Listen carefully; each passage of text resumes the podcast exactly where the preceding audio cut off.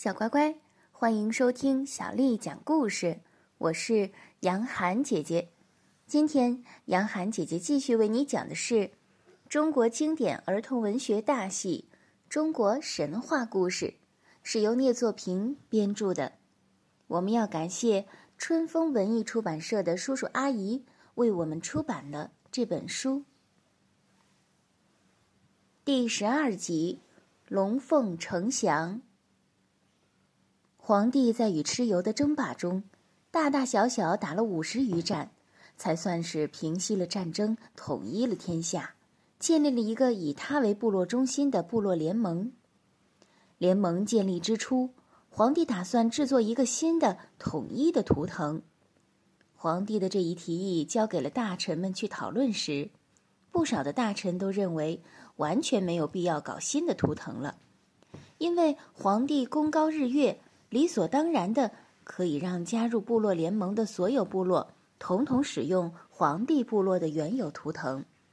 但是皇帝呀是个顾全大局的人，他认为这样做万万不可。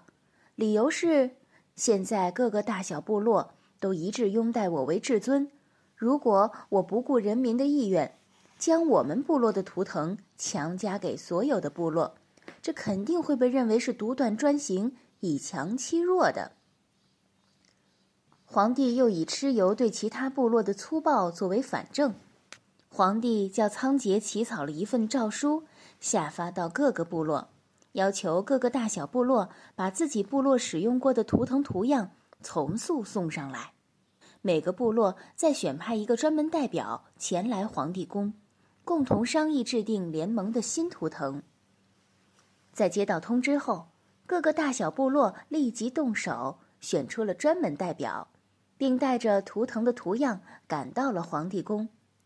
由于大小部落太多了，送来的各种图腾竟然多达了上百种。面对了一大堆的图腾，蛇图腾、鹰图腾、马图腾、鱼图腾，各种各样的飞鸟鱼虫都曾经被各种部落做过图腾。皇帝一下子有些为难了。到底该用哪个图腾才是最适合、最恰当的呢？皇帝一时拿不定主意，就召集了长仙、大红、丰厚、立木和仓颉等等人，征求他们的意见。会上，这些重臣你一言我一语的各抒己见，有人建议用这个图腾，有人主张用那个图腾，意见总是没法统一。大红是个武将。性子急，他听了大家的争论，很着急，说：“皇帝呀，你的心思太多了，随便用一个图腾就可以了，何必这样挑来挑去的？太麻烦了。”皇帝耐心的解释说：“这是一个新统一起来的大部落，图腾是一种象征，怎么能随便呢？我们一定要照顾原来大小部落的情绪，搞一个有团结象征的图腾，不然就又有分裂的可能嘛。”大臣们听了皇帝这一席话，觉得很有道理，但对于具体用什么图腾，还是没有一个结论。接下来的几天，为了制定新图腾的事，皇帝几天几夜没有睡好觉。一天夜里呀，突然降了暴雨，惊雷闪电将迷迷糊糊睡在席上的皇帝惊醒了。他看到窗外电光霹雳的闪烁着。那条明亮的、闪光的线条，深深地印在了他的脑海里。顿时，皇帝茅塞大开，就有了主意。第二天，皇帝叫来仓颉和风后，把他昨夜看到的闪电形象向他们讲述了一遍。讲完，他指着各大小部落的上百种图腾说：“我看就这样做吧。为了照顾各个部落的情绪，咱们一定要参照各部落原来使用的图腾特点。”从而制定一个新的图腾，这个新图腾的形状应该像闪电那样，同时它要具有蛇的身、鱼的鳞、马的头、狮的鼻、虎的眼、牛的舌、鹿的角、象的牙、羊的须、鹰的爪、狗的尾。总之，我们尽量把原来各大小部落的图腾都用上一些，只有这样才算是真正的顾全大局了。可是我有一点没有想明白，那就是。这个新图腾应该叫什么名字呢？仓颉在这方面是专家，他说：“皇帝呀，您所说的这个新图腾，在各种动物中是不存在的，谁也找不到它，谁也无法伪造。我想，我们就给它取个名字，叫龙吧。龙既能腾云驾雾，又能翻江倒海，如何？”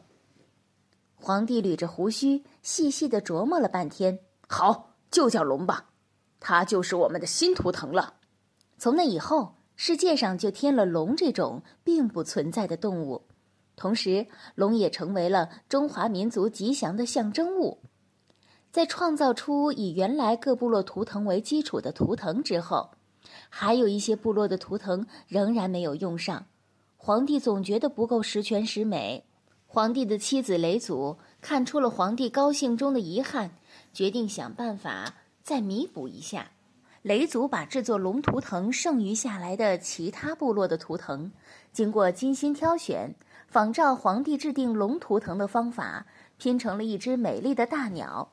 这只鸟长着孔雀的头、天鹅的身、金鸡翅、山鸡羽毛、金色雀的色彩。雷祖拼成这只大鸟之后，将皇帝的另外三个妻子找来，征求他们的意见。方雷氏是个有心计的女人。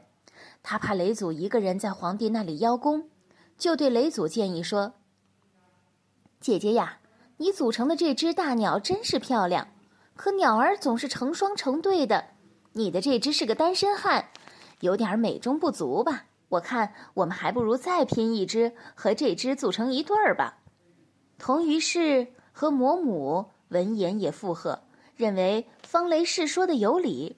雷祖也觉得这个建议好。就同意让他们加入了，共同再拼一只。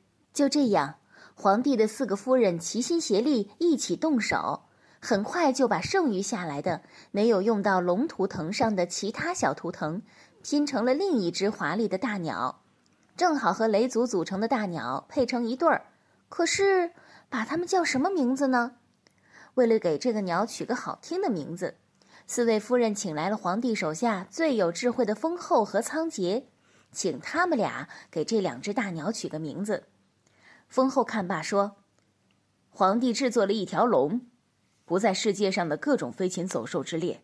你们四个人又制作了两只鸟，在鸟的家族里同样找不到它们，这也将成为世界上最珍贵的吉祥物。”仓颉在一旁仔细地观看这两只鸟。一句话也没有说。雷祖再次向他发问时，仓颉已经想好了名字。他脱口而出：“我看就叫凤和凰吧。凤代表雄性，凰代表雌性，连起来就叫凤凰。”正当几个人围在一起说话时，从他们的身后传来了另一个熟悉的声音：“好，我赞成，就叫凤凰。”说话的是皇帝。由于几个人太投入，谁也没有注意到皇帝早已站在他们身后半天了。皇帝接着说：“龙和凤都是世界上生存的各种飞禽走兽中找不到的，它们的高贵之处不言而喻。我看还是封后说的对，这两种图腾谁也不会伪造，给后世的子孙万代也立下了规范。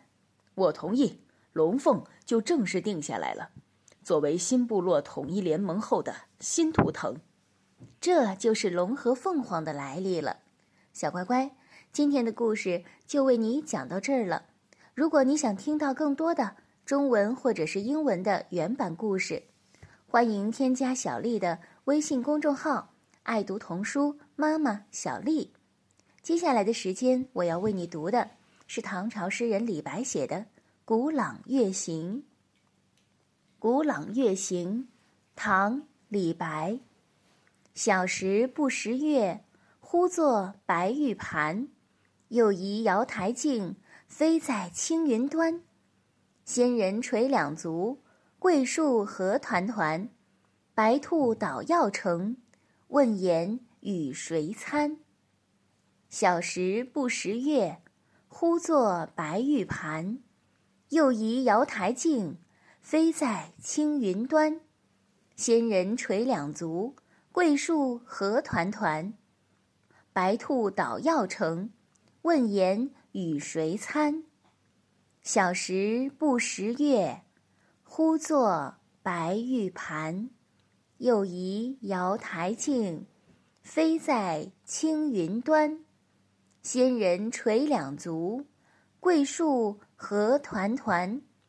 白兔捣药成，问言与谁餐？小乖乖，晚安。